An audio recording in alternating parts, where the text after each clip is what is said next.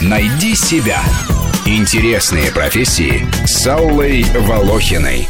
Специалисты по этикету обучают тому, как выглядеть прилично и уместно в обществе, чтобы люди из разных социальных слоев, возрастных групп с разным образовательным уровнем и достатком могли находить общий язык. Считается, что первая книга о хороших манерах была написана за 2000 лет до нашей эры в Египте. Она так и называлась «Инструкция по поведению». Даже в раннесредневековом варварском обществе был свой этикет. Но рыцарские правила той эпохи шокировали бы современных джентльменов. Впрочем, как и наоборот.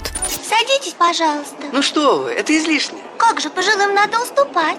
Спасибо, девочка. Людочка, садитесь. Нет, нет, Лев Евгеньевич, пожалуйста. Людочка, садитесь, нет, пожалуйста. Нет, я вас прошу. Сегодня этикет разделяют на дипломатический, придворный, воинский, деловой и повседневный. Применяя или игнорируя правила общения, можно даже обычным «здравствуйте» выразить и уважение, и подобострастие, и пренебрежение. Один здоровается, не глядя на собеседника, или вообще игнорирует приветствие. Другой, напротив, старательно заглядывает в глаза. Третий уничтожит визави своей фамильярностью. Ну, здравствуйте. Здрасте. Если не ошибаюсь, э, Раиса. Людмила. Да, я так и думала. Вот что, милочка, я хотела вам сказать.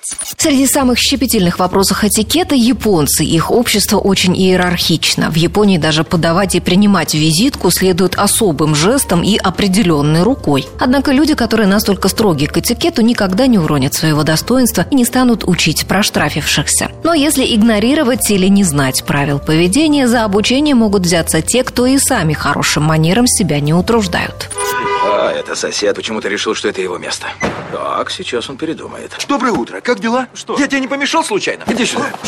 Вы что делаете? Сюда, Вы- сюда. вы кто такой? Читай. Просьба не парковаться. Частная территория. А теперь вникай, вникай, вникай. И вали отсюда! Любопытная история была рассказана в фильме «Один плюс один». В дом к парализованному французскому аристократу приходит в качестве сиделки чернокожий иммигрант, освободившийся из тюрьмы. Этот неотесанный субъект, воспитанный улицей, пытается учить своего утонченного работодателя, вышкаленную прислугу и всех окружающих, как надо себя вести. Ну что, Бастиан, узнал меня? Да. Что ты там сказал, Элизе? Это нехорошо. Да я ничего Молчать! Лучше веди себя как мужик и попроси прощения. не... Ладно, извини. Не у меня, а у нее. У нее. Понял. Усек? И еще каждое утро будешь приносить ей круассаны. А с джемом или без? Че? Не знаю, но четко Хорошо. и вежливо. Усек? Давай, вали. И причешись.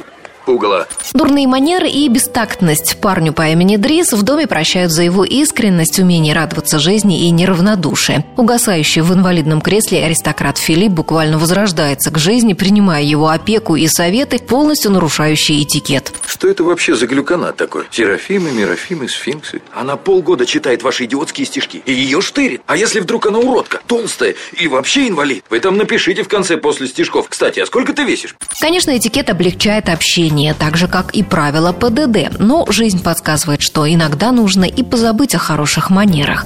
А вот когда и в какой степени себе это позволить – большая тонкость. Кого слушать в этом вопросе – специалистов по этикету или обаятельных недоучек – решать вам. Рубрика об интересных профессиях выходит по понедельникам, средам и пятницам, а большую программу «Найди себя» слушайте по воскресеньям в 12 часов. Найди себя. Интересные профессии с Аллой Волохиной.